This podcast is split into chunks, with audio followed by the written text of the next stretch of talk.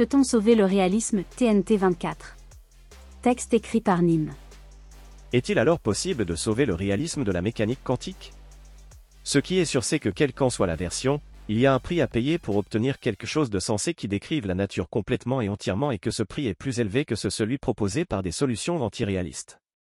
Il semble alors que nous soyons dans une impasse car il n'y a pas de proposition pleinement satisfaisante pour remplacer la mécanique quantique des antiréalistes aujourd'hui.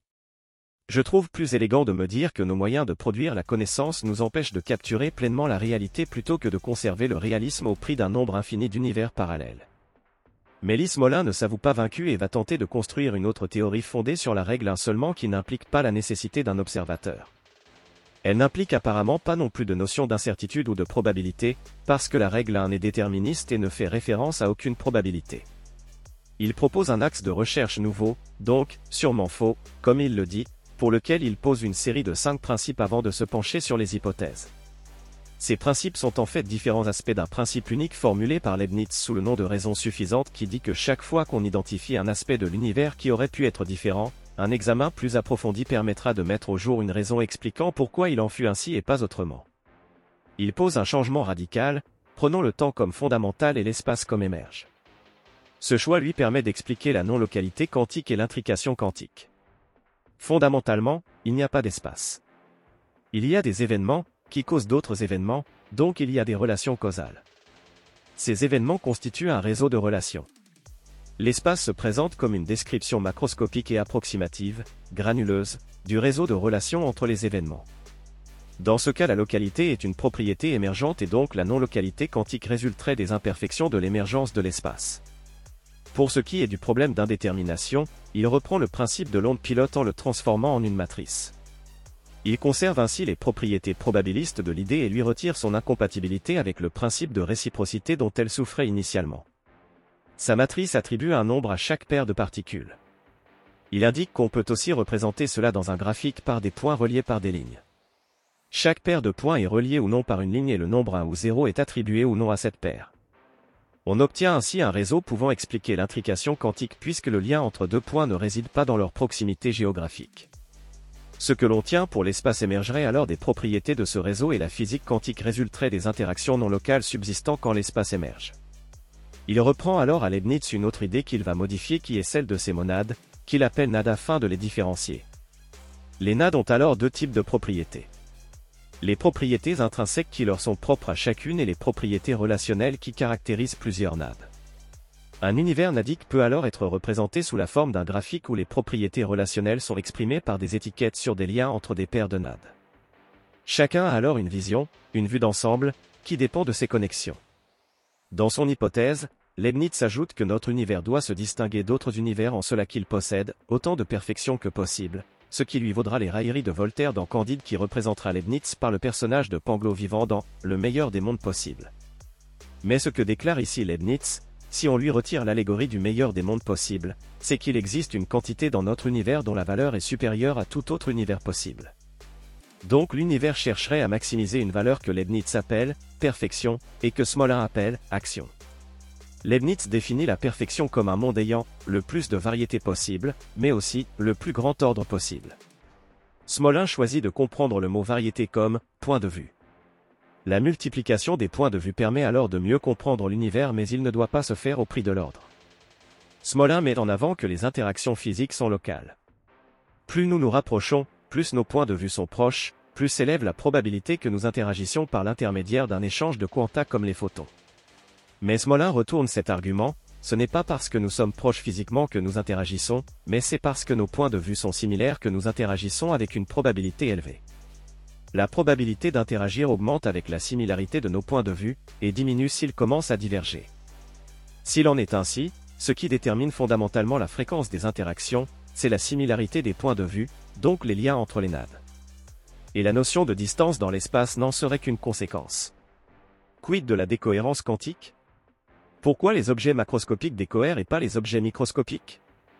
Smolin attribue ce phénomène à l'unicité des objets macroscopiques. L'atome est un objet quantique parce qu'il existe beaucoup de copies presque identiques de lui, répandues à travers l'univers, qui sont très proches de son point de vue car ils sont presque en tout point les mêmes. Et si cet atome a beaucoup de copies c'est parce qu'il est proche de la plus petite échelle possible. un grand univers en contiendra beaucoup de copies très proches. A l'inverse, les grands systèmes macroscopiques comme les chats, les machines ou nous-mêmes ont au contraire une grande complexité, et leur description demande une grande quantité d'informations. Même dans un très grand univers, de tels systèmes n'ont pas de copies vraiment exactes ou proches et ne font partie d'aucun ensemble. Rien n'est assez similaire à nous-mêmes pour que nous puissions interagir par le biais d'interactions non locales. Par conséquent, nous ne sommes pas soumis à l'aléatoire quantique. Smolin en arrive enfin au principe de précédence qui va expliquer l'aspect probabiliste. Le principe de précédence va essayer de prédire l'évolution d'un système dans le temps. Pour chaque système quantique étudié aujourd'hui, il existe une collection d'états similaires dans le passé, similaires dans le sens où ils correspondent à la même préparation, la même évolution et la même mesure que pour le système étudié. Alors le fait que les lois ne changent pas implique que les probabilités pour les résultats différents ne changent pas non plus.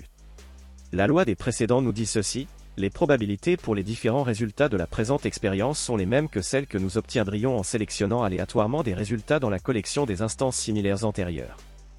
Lismolin choisit de la rendre fondamentale, c'est-à-dire de l'énoncer comme telle comme préalable plutôt que comme une conséquence en la reformulant ainsi. Les probabilités pour les différents résultats de l'expérience actuelle sont obtenues en choisissant aléatoirement des résultats dans la collection d'instances similaires passées. Son hypothèse radicale s'énonce alors de la façon suivante, un système physique, lorsqu'il est confronté à un choix de résultats possibles au cours d'une mesure, choisira aléatoirement un résultat parmi la collection de systèmes similaires dans le passé. De cette manière, la plupart du temps, le présent ressemblera au passé, en ce que les probabilités des différents résultats possibles d'une même expérience seront inchangées. L'univers étant à la fois assez grand et assez vieux pour que toute situation dans laquelle se trouve un atome, ou la plupart d'entre elles, et de nombreux précédents, il aura appris les meilleures possibilités qui s'offrent à lui dans la majorité des situations. Je trouve cette piste élégante car elle se marie bien avec ce que j'ai présenté au préalable sur la façon de concevoir la vie. L'univers va chercher à maximiser une valeur, et je crois personnellement que ce n'est pas la variété des points de vue. Il s'agit sûrement qu'un proxy, car la variété des points de vue sera autant d'informations sur le système qui va permettre d'augmenter la négantropie du sous-système local et l'entropie générale de l'univers. Ces NAD auront un point de vue d'autant plus proche qu'elles partagent de l'information et pour les humains ce sera l'information contenue dans nos gènes et nos idées qui vont former notre vision du monde. L'augmentation des différents points de vue va alors nécessairement augmenter l'ordre dans l'univers puisqu'il va augmenter l'information dont on dispose sur le système, l'univers. Cette perspective me plaît assez car tout cela est parfaitement en accord avec ce que j'ai énoncé dans les articles précédents sur la thermodynamique et l'évolution. Mieux encore, son idée de réseau ressemble incroyablement à ce que propose Stuart Kaufman comme apparition de la vie via des processus chimiques autocatalytiques comme on l'a vu précédemment.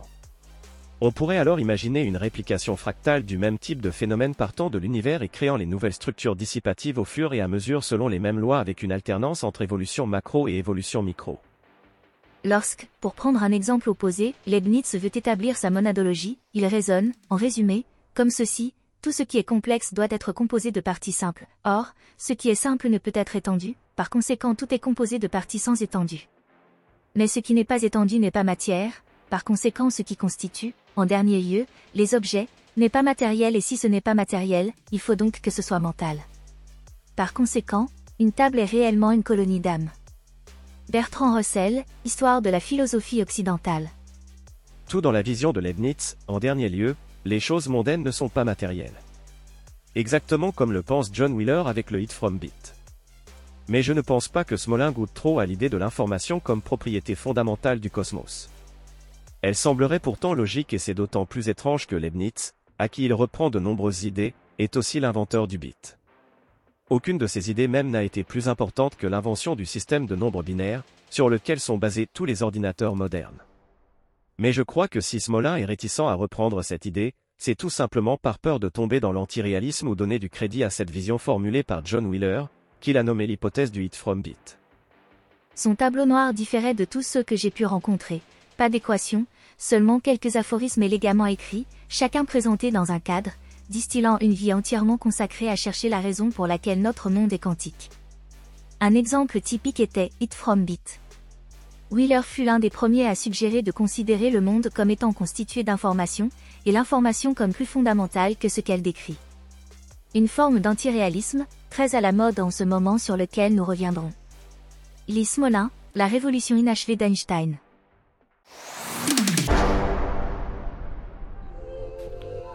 Cet audio vous a plu? Abonnez-vous à notre chaîne afin de recevoir tout notre contenu et soutenez-nous sur Tipeee, le lien est dans la description.